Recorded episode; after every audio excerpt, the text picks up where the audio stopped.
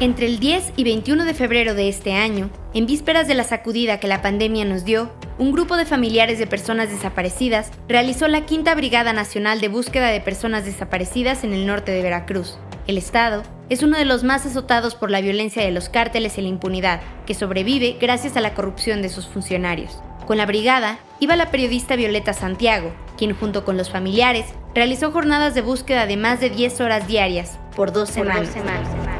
Me inicié en la investigación de temas relacionados con la violación de derechos humanos, fosas clandestinas y desapariciones forzadas aproximadamente desde el 2014 cuando comencé a trabajar como reportera en el sur de Veracruz.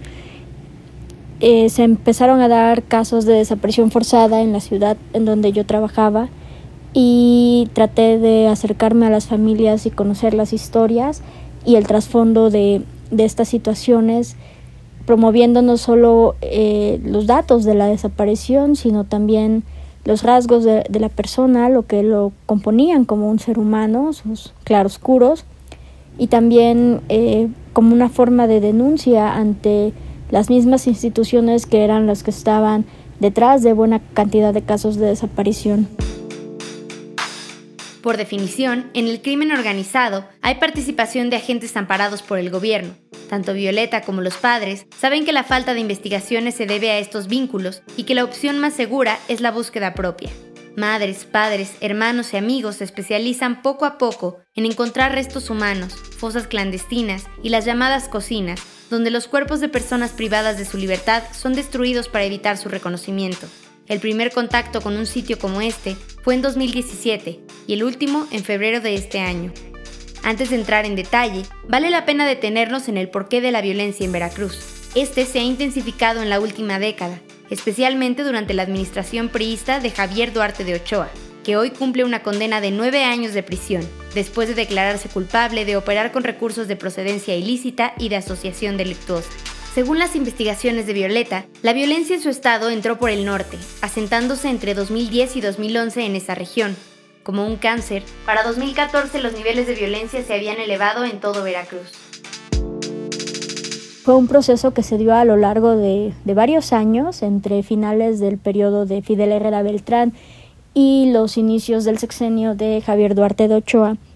Y bueno, el resultado de esta situación es que la violencia se enraizó de norte a sur eh, prácticamente en, en, todas las regiones del estado y en la mayor eh, cantidad de municipios del, del estado. Es decir, eh, actualmente Veracruz tiene más fosas clandestinas que municipios y prácticamente un 25% de, de las ciudades que componen el estado de Veracruz cuentan con algún tipo de, de, esta, de estos entierros ilegales. Contabilizar las desapariciones frente a la ineficiencia del Estado se vuelve una tarea titánica.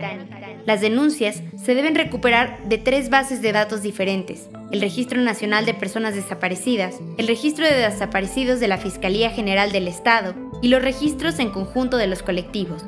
Estos últimos tienen las cifras más preocupantes, sumando 10.000 desapariciones hasta 2018, mientras que la Fiscalía solo lleva la cuenta de 2.433 un número que a la fecha en el gobierno de Cuitlagua García no se ha actualizado ni se ha hecho público, por lo que oficialmente no se sabe eh, a cuánto ha aumentado este número o cuántos de estos casos han sido ya localizados ya sea en vida o a través de identificaciones forenses. La realidad eh, de, este de este problema en Veracruz es mucho más grave de lo que incluso las cifras oficiales reconocen.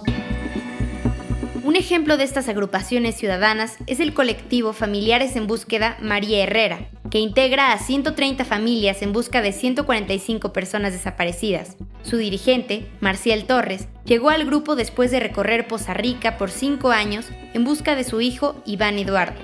Tras esa experiencia, entendió que el destino de muchos jóvenes desaparecidos es el reclutamiento forzado, gracias a la colisión entre el crimen organizado y la policía. Se trataría de una situación de esclavitud moderna en la que también eh, están ligados otros tipos de, delitos como tráfico de, eh, tráfico de mujeres ligados con, con fines de explotación sexual o tráfico de órganos incluso, que es a lo que se refieren colectivos de diversas partes del país. Por si fuera poco, los grupos delictivos desgastan a sus familias con extorsiones, percibiendo ingresos de cientos de miles de pesos por cada persona privada de su libertad. La Brigada Nacional de Búsqueda de Personas Desaparecidas, organizada por María Herrera Magdaleno y dos de sus hijos, une a colectivos de búsqueda de la red de enlaces nacionales. Su gran prioridad es encontrar los cuerpos vivos o muertos. Los culpables y sus castigos son secundarios, y aún así encaran el peligro.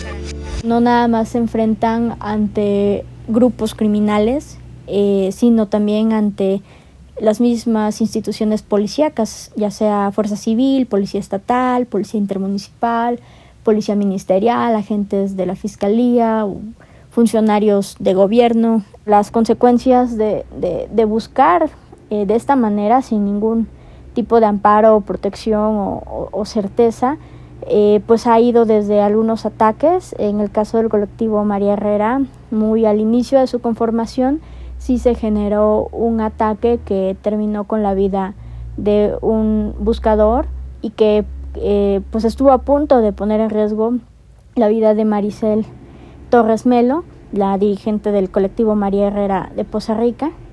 Y bueno, en las búsquedas eh, también se han encontrado con em, amenazas, eh, a vehículos que los persiguen, presencia de, de personas extrañas, e incluso a través de radios que a veces hay interferencias, han escuchado, al menos en, las primeras búsquedas de Veracruz que se dieron en la, en la zona centro, en Amatlán y Paso del Macho, eh, pues amenazas explícitas de que se fueran o, los iban a o iban a atentar contra su vida. Entonces, estos son los, algunos de los tipos de riesgos. Además, pues también los riesgos naturales de, de una búsqueda en campo, que son eh, pues atenerse a eh, fauna eh, silvestre.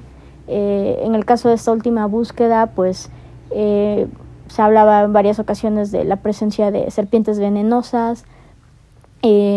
había plantas que generaban reacciones alérgicas.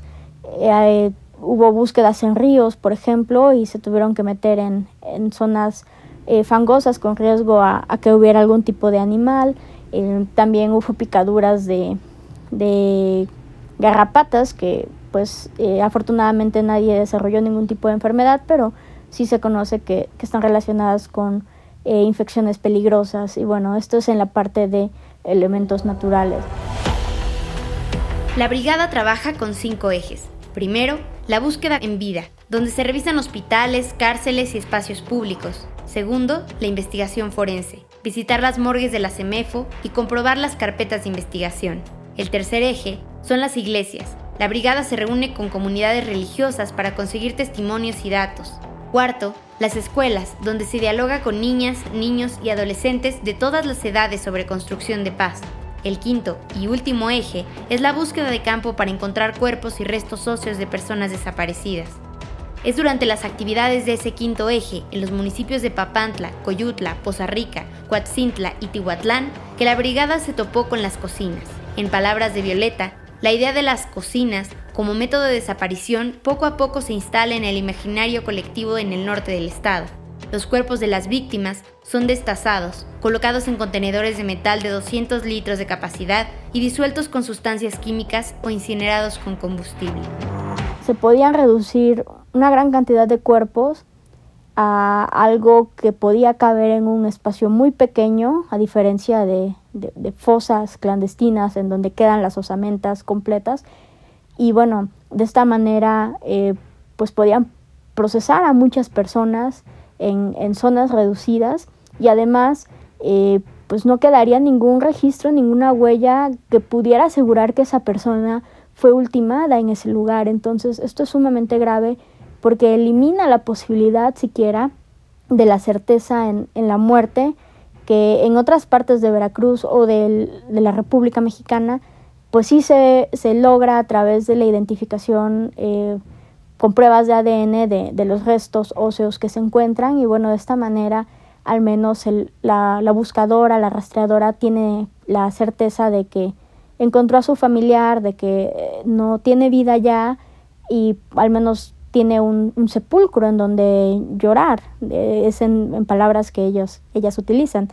Sin embargo, de esta manera no hay forma alguna de comprobar eh, que esa persona a quien están buscando estuvo ahí o no, eh, o, cómo terminó ultimada, porque los restos que quedan eh, están prácticamente destruidos, que ni siquiera pueden ser objeto de extracción de ADN. Autoridades de todos los niveles lo sabían. Durante el gobierno de Felipe Calderón, la Subprocuraduría especializada en investigación de delincuencia organizada tenía información de esta práctica e incluso, acorde con la investigación de Violeta, tenía dos puntos georreferenciados de ranchos donde se realizaba. Esta dependencia, como tantas otras, decidió no hacer nada al respecto. Ante el horror, las personas que conforman la brigada procuran mantenerse unidas. Para la reportera, además de ser una gran familia, ser parte de la brigada es como una universidad. Las rastreadoras con mayor experiencia apoyan a las nuevas en su proceso de aprendizaje, cómo identificar huesos humanos, indicios de fosas clandestinas, el protocolo después del hallazgo de restos humanos, entre otras cosas, su solidaridad reflejada en la transmisión de conocimiento. También eh, en el caso de aquellas buscadoras que, que se desmoronan durante el proceso, de la impotencia de lo que ven, eh, pues también reciben este apoyo moral y psicológico, puesto que muchas expresan que sus familias no las comprenden o, no las apoyan incluso en las búsquedas porque esto consume la mayor parte de, su vida, de, su tiempo, eh, de su trabajo económicamente. Eh, la dedicación a las búsquedas es realmente algo absorbente que no pueden solamente tomar unos días a la semana, sino es algo que que vuelven ya una forma, un estilo de vida.